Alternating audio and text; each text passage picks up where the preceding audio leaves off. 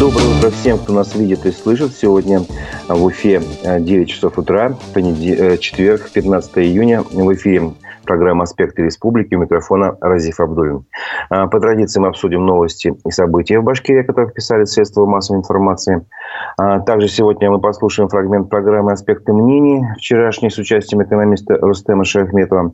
Посмотрим видео со вчерашнего судебного заседания по делу Лилии Чанышевой, которая, напоминаю, а, внесена в реестр экстремистов и террористов. Послушаем мнение ее адвоката Сергея Макарина, Макаренко, я прошу прощения, и правозащитника Радика Рахматулина по этому процессу. А, также вчера проходил а, Петербургский международный экономический форум и кусочек из выступления на этом форуме э, директора по политическому анализу Института социального маркетинга Виктора Потуремского также предоставлю вашему вниманию. Ну и как, как обычно мы будем еще э, узнавать ваше мнение, проведем голосование на нашем YouTube-канале.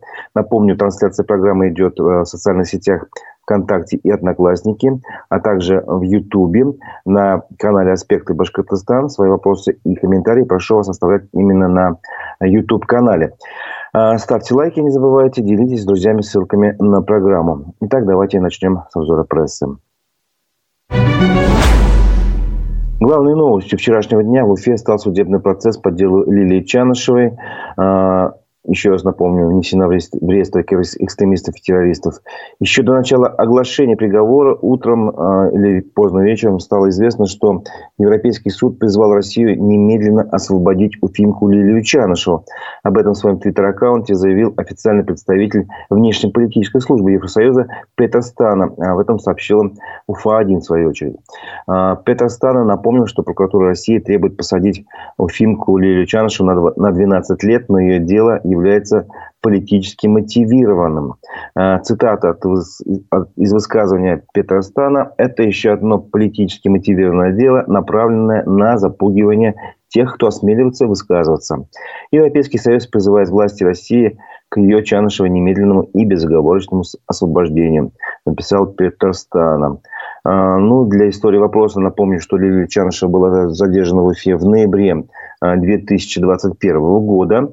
Ее обвинили в организации экстремистского сообщества а, и в организации некоммерческого объединения, посягающего на личность и права граждан, а также в призывах к экстремизму. Судебный процесс по ее делу начался в Уфе 1 марта уже этого года. Процесс с самого начала сделали закрытым. А, а, Лилия Чанышева не считает себя виновной, называя процесс политическим. И вот вчера э, в 11 часов в Кировском суде Уфы судья должен был огласить приговор. И вот это событие освещали многие СМИ, а, в том числе и наши, и предлагаю для начала а, посмотреть видео самого процесса. Напомню, он проходил в Кировском районном суде Уфы, а приговор должен был огласить судья Азамат Бекчурин. Давайте посмотрим. Держись! С вами мне все это, все это преодолевается намного легче. Спасибо вам, что вы есть. Я вас очень люблю. Верьте в себя, трудитесь на благо позитивных изменений, пишите письма. Вы очень нужны мне, вы очень нужны другим политзаключенным, и вы очень нужны нашей несчастной стране. Но я тоже не буду опускать руки, и я считаю, что вместе мы сможем сделать Россию свободной, мирной и человечной страной. Лилия Айратовна признать виновной в совершении преступлений предусмотренных частью 3 статьи 282 с значком 1, частью 1 статьи 280, частью 3 статьи 239 Уголовного кодекса Российской Федерации назначено наказание.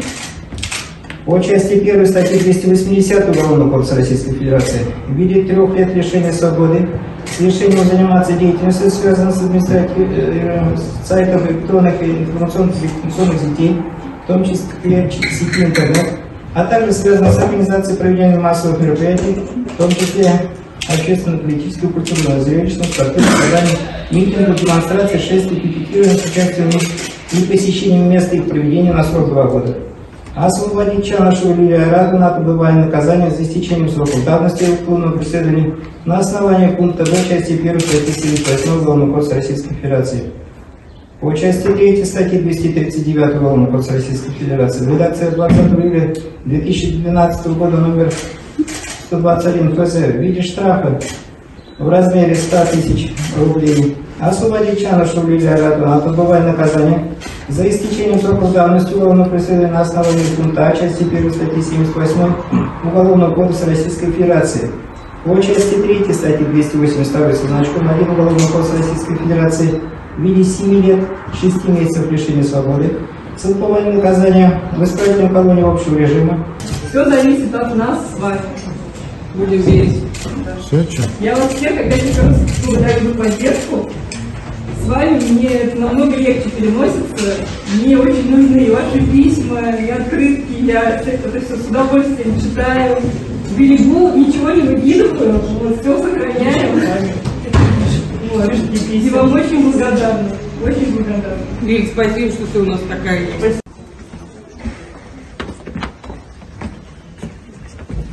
До новых встреч! Не прощаюсь!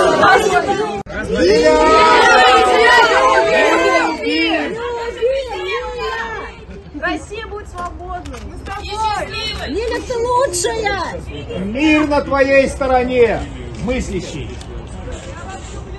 Мы тебя любим.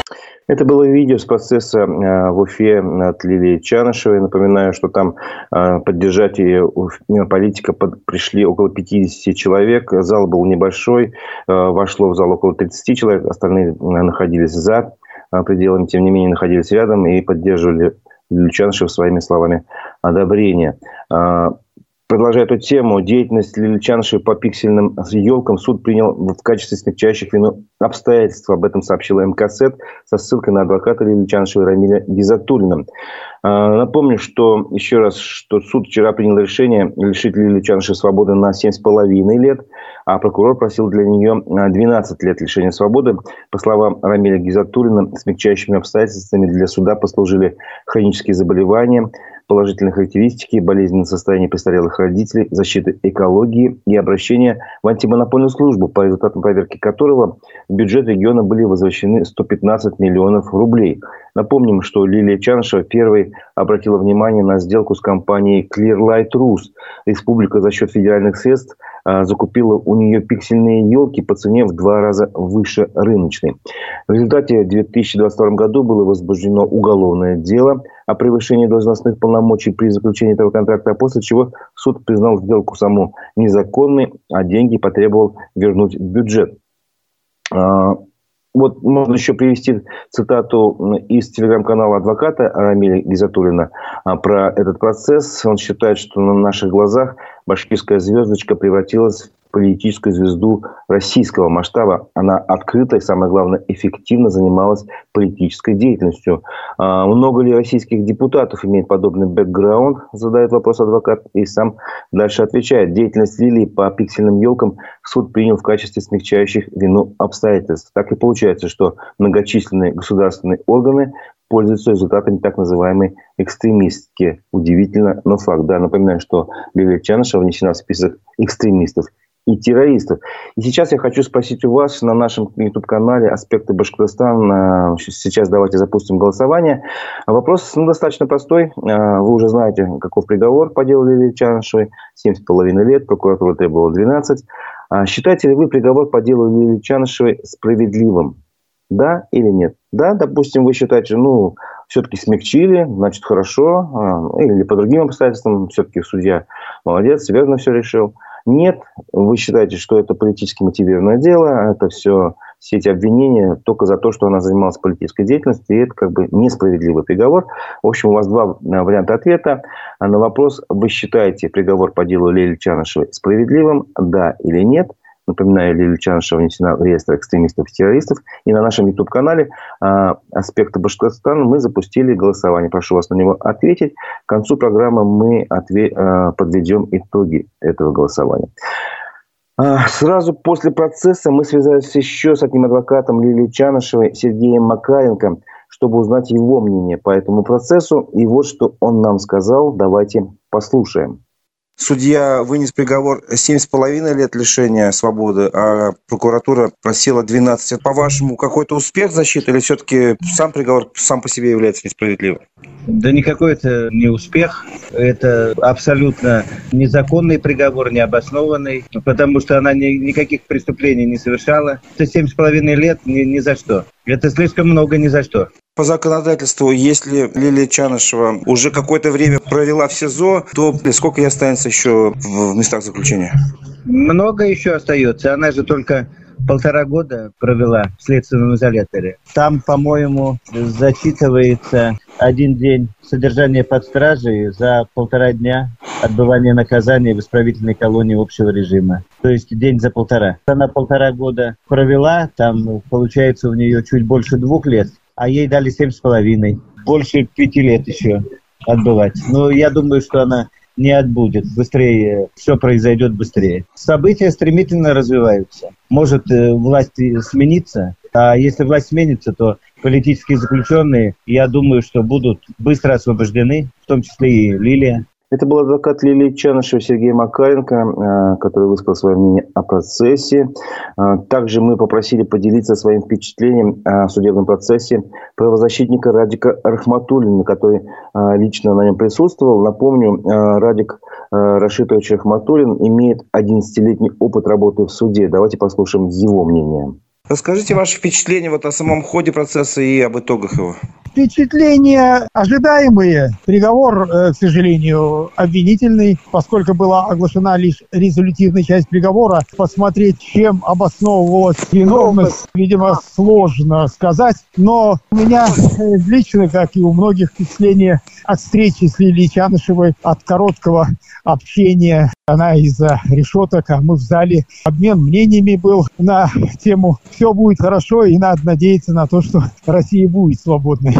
Ну, когда приговор был оглашен, э, что ж, нам пришлось уже выйти. Проводили ее при посадке в спецмашину, хором скандировали ее «Лили, мы тебя любим». Вид у нее бодрый, во всяком случае оптимистичный. Для нее, видимо, неожиданного особо не было. Э, более того, мы считаем даже немного неожиданным сам приговор, потому что гособвинитель вряд ли чем-то это обосновывая, там 12 лет просил, насколько известно, э, все-таки приговор только семь с половиной лет лишения. Как бы это странно ни звучало, можно сказать оптимистично, что все-таки в людях не полностью человеческое истреблено, а где-то звериного еще не на сто процентов. Есть шанс, что Лилия выйдет на свободу раньше, чем срок закончится? На мой взгляд, безусловно, она выйдет раньше. Об этом и возгласы были, и реплики даже, что свобода наступит раньше. Надеемся, этот срок, безусловно, она сидеть не будет. Россия значительно раньше, чем через 7 лет, должна выйти на нормальный демократический свободный путь развития на наш взгляд. Такое продолжаться вечно не может. Это было мнение правозащитника Радика Рахматулина. Э, как видите, оба наших спикера, оба наших собеседника, и Сергей Макаренко, и Радик Рахматуллин сошлись в одном, что э, они ожидают, надеяться на то, что Лилия Чанышева э, выйдет на свободу раньше, чем закончится ее срок, который ей вчера э, огласил судья, 7,5 лет. А, и еще бы хотел в продолжении темы э, процитировать мнение журналиста Айдара Ахмадиева, который он а, вчера опубликовал на своем телеграм-канале. А, он написал, что Лилия перед заседанием суда сказала, что посмотрит, насколько власть ее боится по шкале от 0 до 12, имея в виду, видимо, срок заключения, который возможен был быть высказан. Дали 7,5. Вот это как бы шкала страха перед Лилией э, у власти вот таким образом выразилась. Могла ли она остаться на свободе, задается вопросом Айдар Ахмадиев, уехать из страны, когда для нее чуть ли не придерживали дверь КПП, или просто замолкнуть, согласиться, приспособиться, дальше строить карьеру в каких-то а, консалтинговых компаниях. Я напомню, она э, хороший специалист как раз именно в этой сфере. Конечно, могла, отвечает Айдар, а, но Лилия от мозга до костей не такой человек – Считает он, она всегда была на палубе корабля, который медленно, но, но верно тонул. Она пыталась его спасти и добивалась успехов на локальном уровне. Башкирия любит Лилию и благодарна ей. Ненавидят ее только те, кому она мешала лгать, красть и бессовестно набивать карманы и брюха.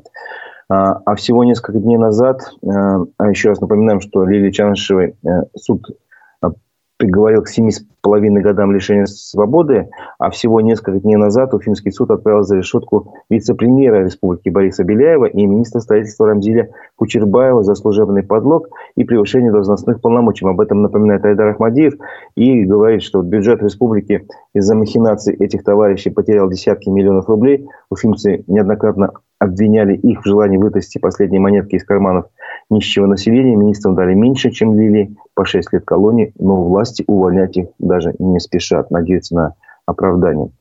Вот это было мнение э, журналиста Айдара Ахмадиева. Ну, еще завершая тему про Лили Чаншу, или продолжая тему, развивая эту тему, хочу рассказать об удивительном э, совпадении, которое я вчера заметил. Э, вчера в Санкт-Петербурге начался Петербургский международный экономический форум, и на нем была секция, на которой обсуждалась, э, э, обсуждалась роль женщин в формировании будущего России. Достаточно такая, согласитесь, значимая тема. Э, и вот что сказал по этому поводу директор по политическому анализу Института социального маркетинга Виктор Потуремский. Давайте послушаем его мнение.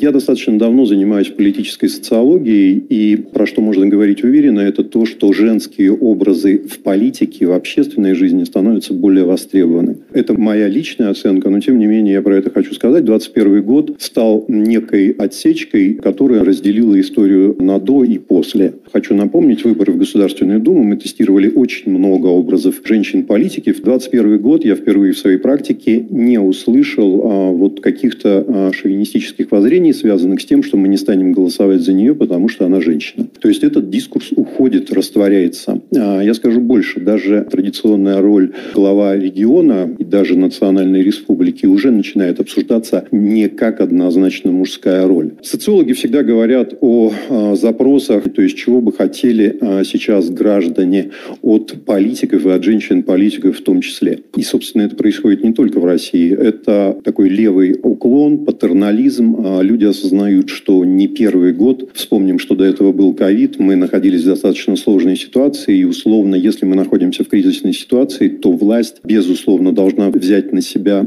роль помощь гражданам за ситуацию, в которой находятся граждане. Когда мы говорим о мужских ролях, то это всегда принятие условное. То есть ты будешь для меня хорошим сыном, дочерью, но ровно настолько, насколько ты выполняешь правила, которые я тебе определяю. В отличие от женской роли, которая принятие безусловно условное. И про запросы. Патернализм, прагматизм, то есть ориентация на конкретный результат. В этом смысле рассуждения про идеологию, про цвет флага, идеологического флага уходят на второй план. Прежде всего запрос на людей, способных достигать реальных результатов. Очень серьезный вызов для женщин-политиков. Безусловно, запрос на безопасность. Безусловно, с чего я начал, запрос на единство. Смотрите, если мы сейчас попробуем посмотреть на это ну, вот в неких социальных ролях, лидер, отец, а, руководитель, то сами слова, они связаны традиционно с восприятием как мужские роли. Но очень высокий рост коммуникации, и мужчины здесь оказываются уже не так эффективны, как женщины. Следующий очень важный момент. У нас, безусловно, сейчас самый успешный и самый востребованный образ политика, общественного деятеля – это заботливый. Не просто помогающий, не просто патерналист, а именно заботливый. То есть политик, который способен не просто показать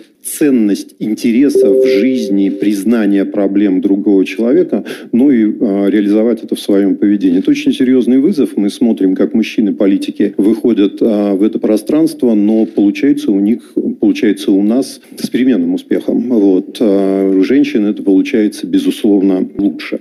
Это было мнение директора по политическому анализу Института социального маркетинга Виктора Потуревского. И вот э, какое совпадение, которое я хотел сказать. В общем, в один и тот же день э, в нашей стране происходит два события. На одном обсуждается роль женщины в политическом будущем э, России. Вообще в будущем России женщины-политики считаются востребованными.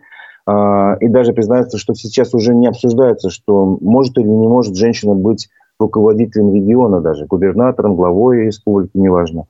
Вот. Это с одной стороны. А с другой, э, в этот же день э, происходит судебный процесс, на котором женщину-политика осуждают за ее политическую деятельность на 7,5 лет. Вот какая, значит, у нас разница между словами и делами, действительностью.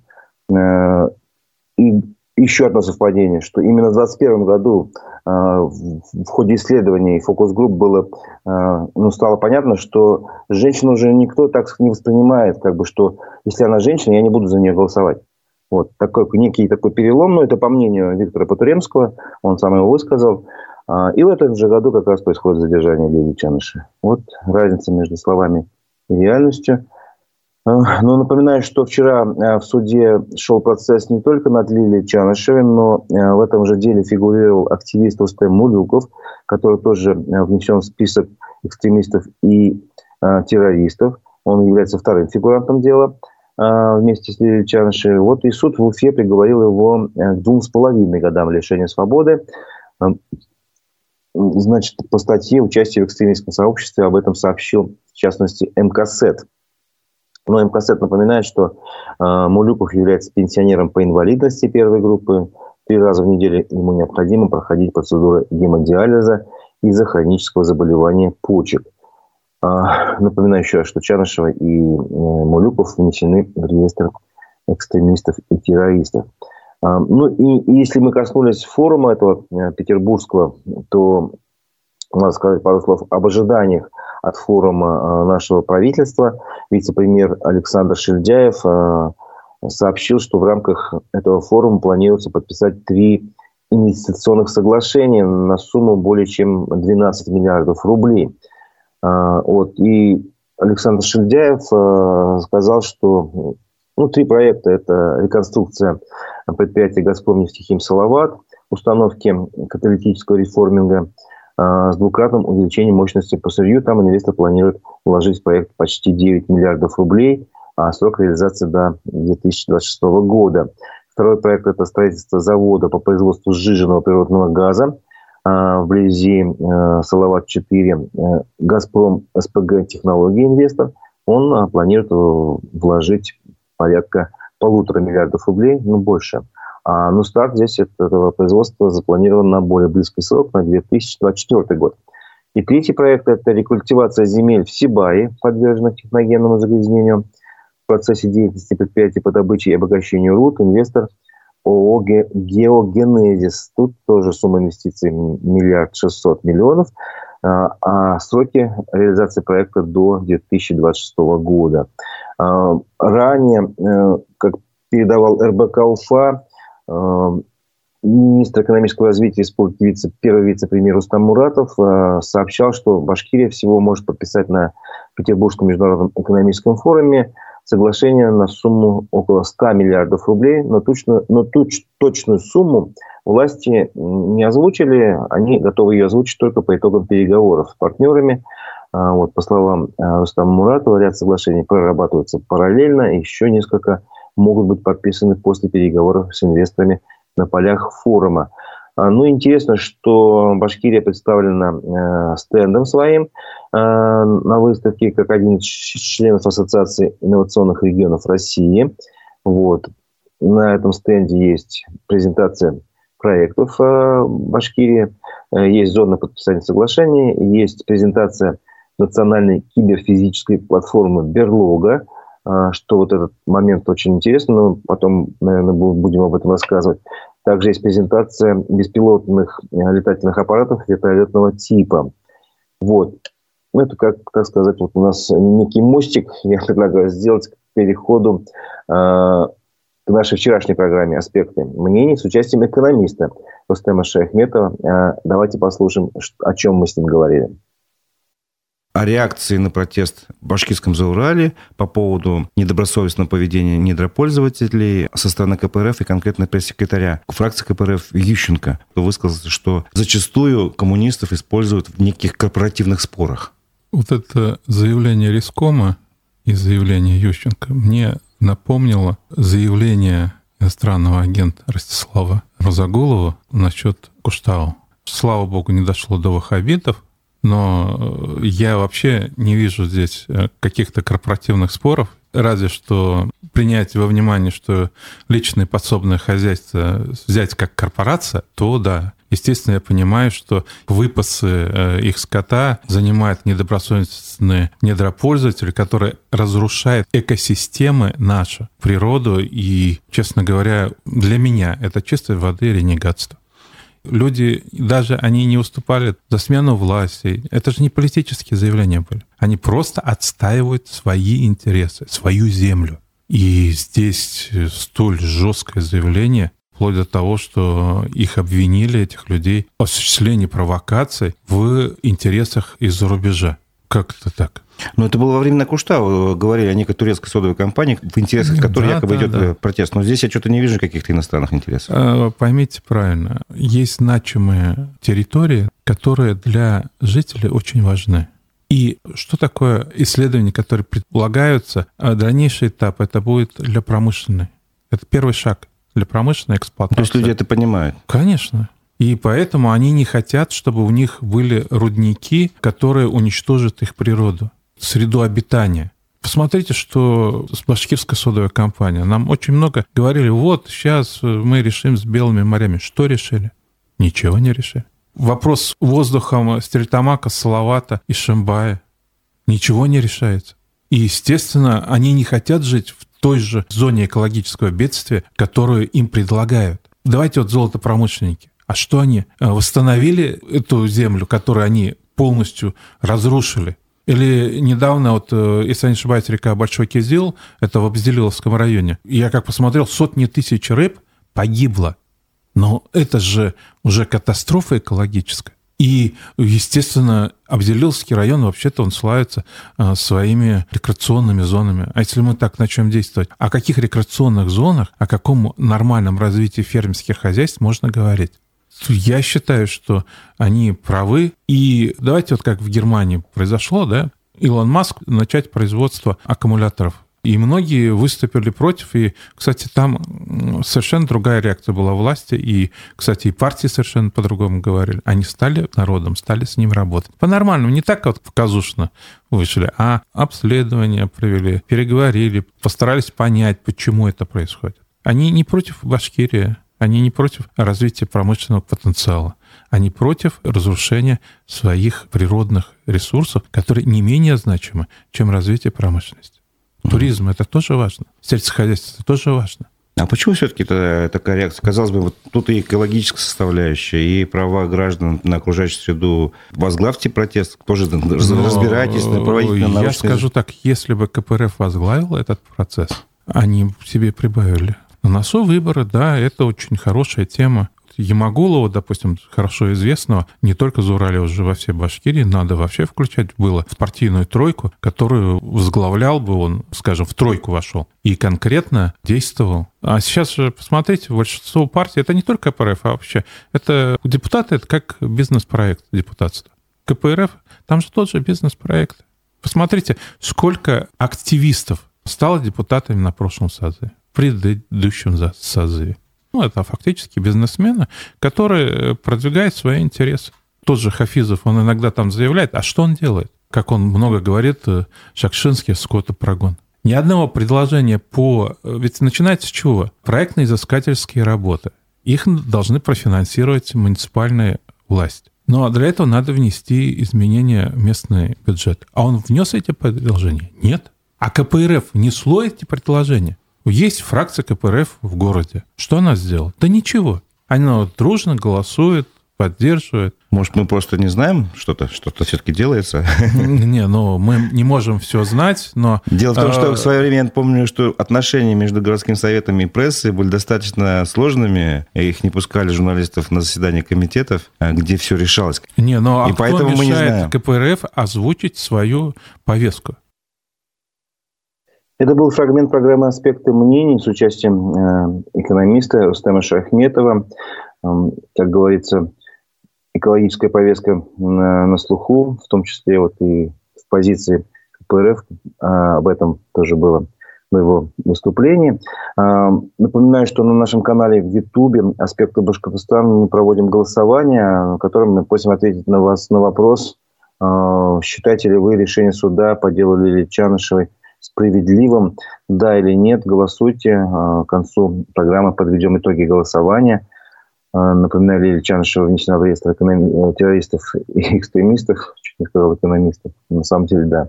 Лучше бы ее в реестр экономистов внесли.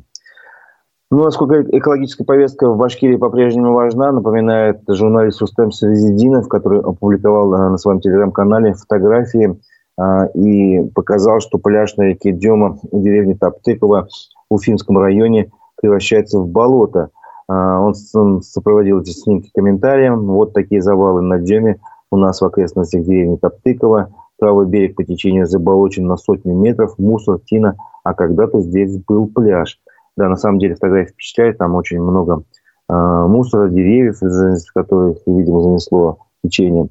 Берег не очищается, естественно, пляж уже непригоден для использования. А, продолжаем обзор прессы. Новости из зала суда. Она касается еще одной звезды из Башкирии, на этот раз не политической, а музыкальной, Земфиры, э, которую признали, а, внесена она в реестр инагентов уже, на столько реестров, видите. Суд в Москве не стал снимать статус инагента Земфиры. Решение принял за Москворецкий суд, где певица попыталась оспорить свой статус, сообщает База, телеграм-канал База. А, благодаря иску Минюст объяснил, почему певица вообще попала в реестр инагентов. Стало понятно, что причина – это сайт о ее творчестве, некий сайт, значит, страница ВКонтакте по неработающей ссылке и ноябрьский ролик на Ютубе, где певица осуждала специальную военную операцию. При этом, по словам защиты, Министерство юстиции так и не предоставило доказательств, что вели все эти материалы и распространяла именно Земфира.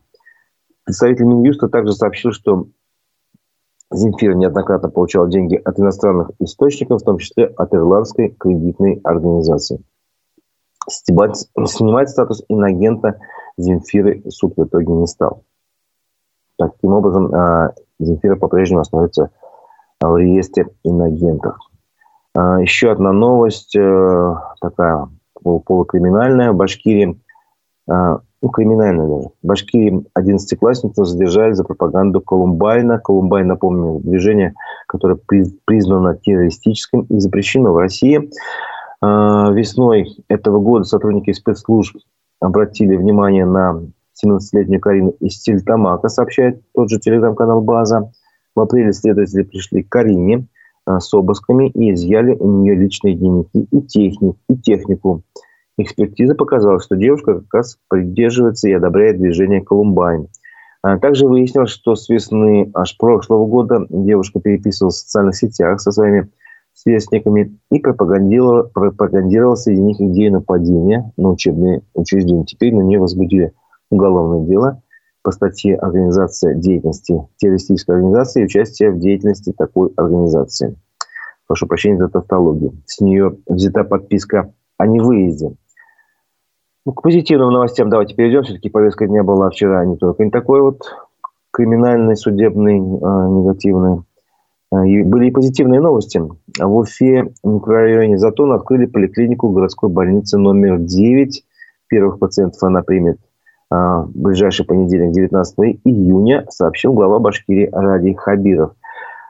Площадь поликлиники более 13 тысяч квадратных метров. Она рассчитана на 900 посещений в смену рассказал Ради Хабиров, э, в том числе 400 взрослых пациентов, 350 детских и 150 женской консультации. Сейчас к ней прикреплены 26 тысяч взрослых жителей Ленинского района и 15 тысяч детей, а еще будут обслуживать еще 37 тысяч человек из Уфимского района, э, людей, которые живут рядом. Ну, по словам главы региона, поликлиника в Затоне образец того, как должны выглядеть учреждения первичного звена. К сожалению, пока в Уфе Многие поликлиники от этого дела еще далеки. А, считает он, за последние несколько лет мы много сделали для совершенствования первичного звена здравоохранения на селе и в малых городах, прежде всего за счет президентской программы. А Уфа, где проживает более миллиона человек, в эту программу не попадает, сообщил Ради Хабиров, хотя износ зданий здесь такой же.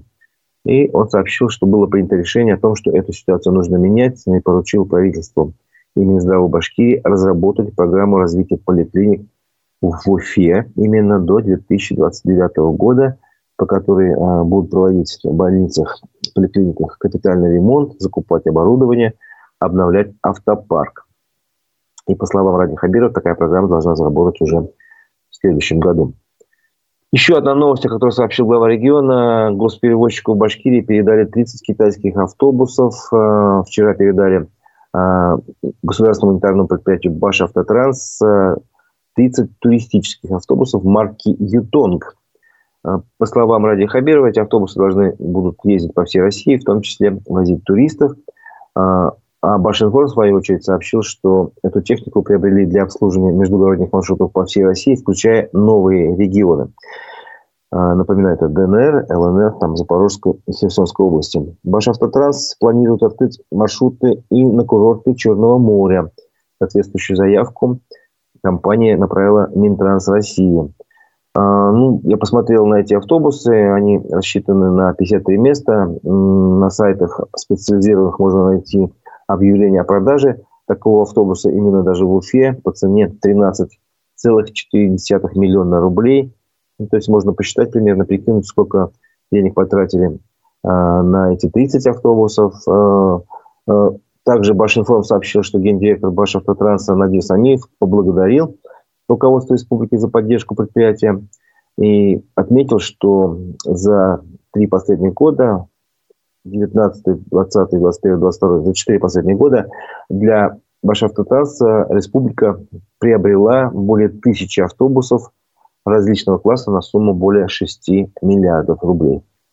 А лишь бы эта поддержка пошла на пользу пассажирам. Хочу я к этому добавить, чтобы они не чувствовали никаких неудобств.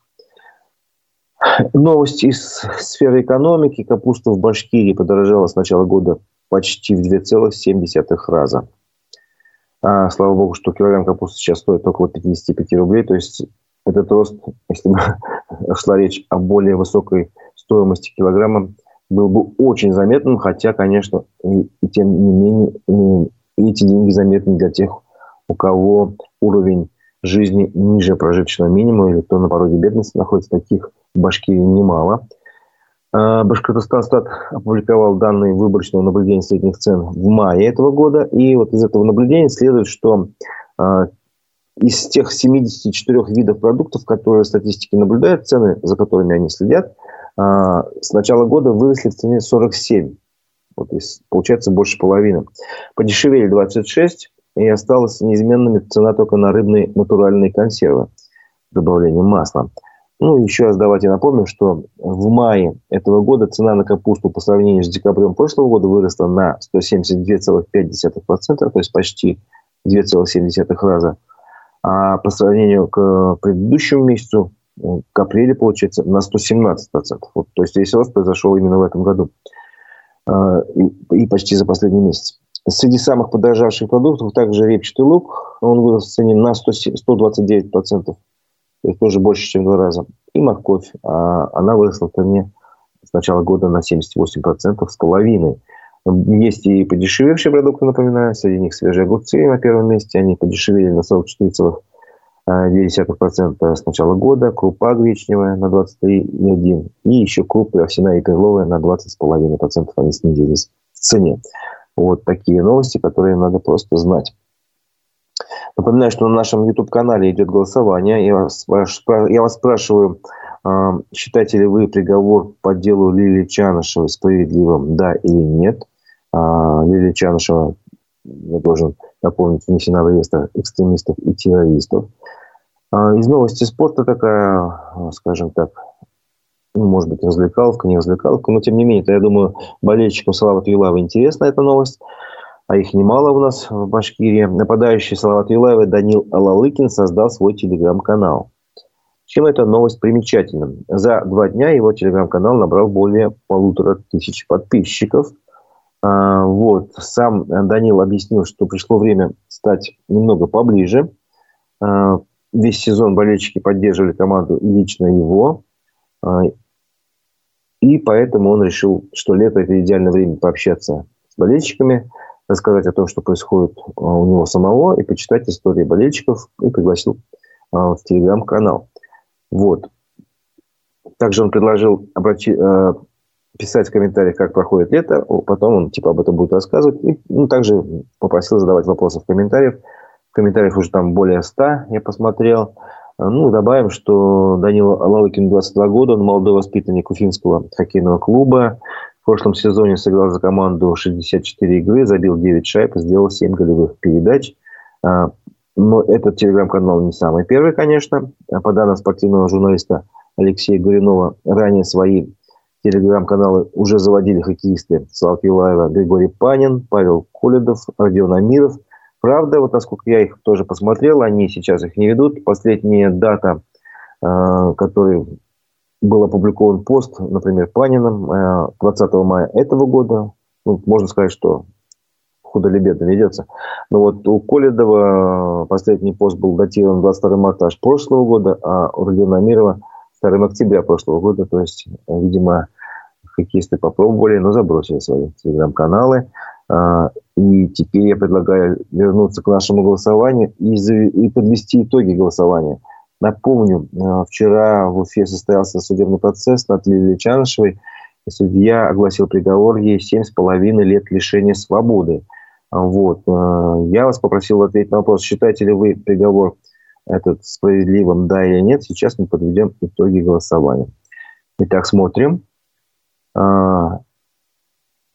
Да, есть, как бы, мнения разделились, но большинство, 90%, а, считают этот приговор несправедливым, а, а 10% все-таки нашей аудитории посчитали его справедливым, видимо, потому что все-таки а, прокурор предлагал гораздо больше, 12 лет, а в итоге вышло 7,5. Ну что ж, это ваше мнение. Спасибо за участие в голосовании. Теперь я предлагаю по традиции мы не только республиканскую повестку освещаем, но еще и российскую мировую. И обратимся на телеграм, телеграм-канал «Эхо новости». И поступ, давайте сейчас расскажу о том, а, о повестке российской мировой, о чем рассказывал этот телеграм-канал вчера вечером. Вечерний выпуск новостей. Государственная Дума приняла в первом чтении законопроект о повышении призывного возраста до 30 лет. При этом нижнюю планку собирается поднимать постепенно.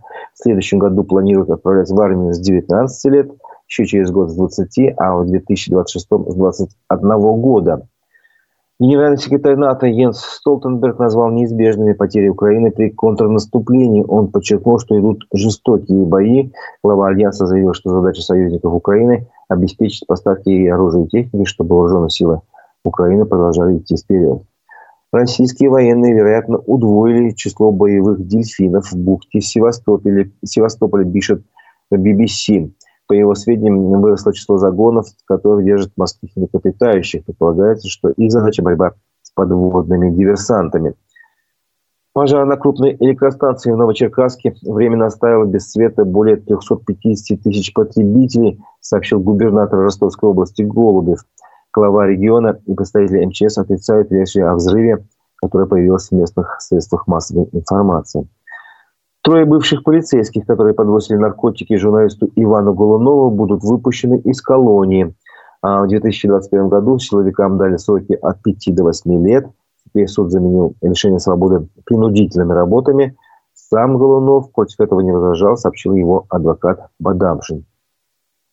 Более 20 тысяч человек пришли на похороны Сильвио Берлускони в Милане, передают итальянские СМИ. В стране э, был объявлен общий национальный траур – бывший премьер-министр Италии, с, чем, с чьим именем связаны коррупционные и сексуальные скандалы, скончался два дня назад в возрасте 86 лет. Прокуратура Берлина возбудила уголовное дело об изнасиловании против солиста рок-группы «Рамштайн», пишет издание «Бильд» со ссылкой на источники. В последнее время все больше девушек выступают с обвинениями в домогательствах в адрес музыканта Линдемана. Это был вечерний выпуск новостей вчерашний э, телеграм-канала «Эхо новости». А, на этом наша программа завершается, но мы не завершаем нашу работу. Смотрите а, программу «Аспекты мнений» а, после 11 часов. В гостях у ведущего Дмитрия Колпакова будут общественники, экологические активисты Вадим Искандаров и Рамиль Стилипкулов. Думаю, очень будет интересная программа. Давайте смотрите, слушайте, комментарии оставляйте в прямой трансляции на нашем канале в Ютубе «Аспекты Башкортостан». Ну, а я с вами, программа, я с вами прощаюсь. У микрофона был Разиф Абдулин. В эфире была программа «Аспект республики». Всего доброго. До новых встреч в эфире.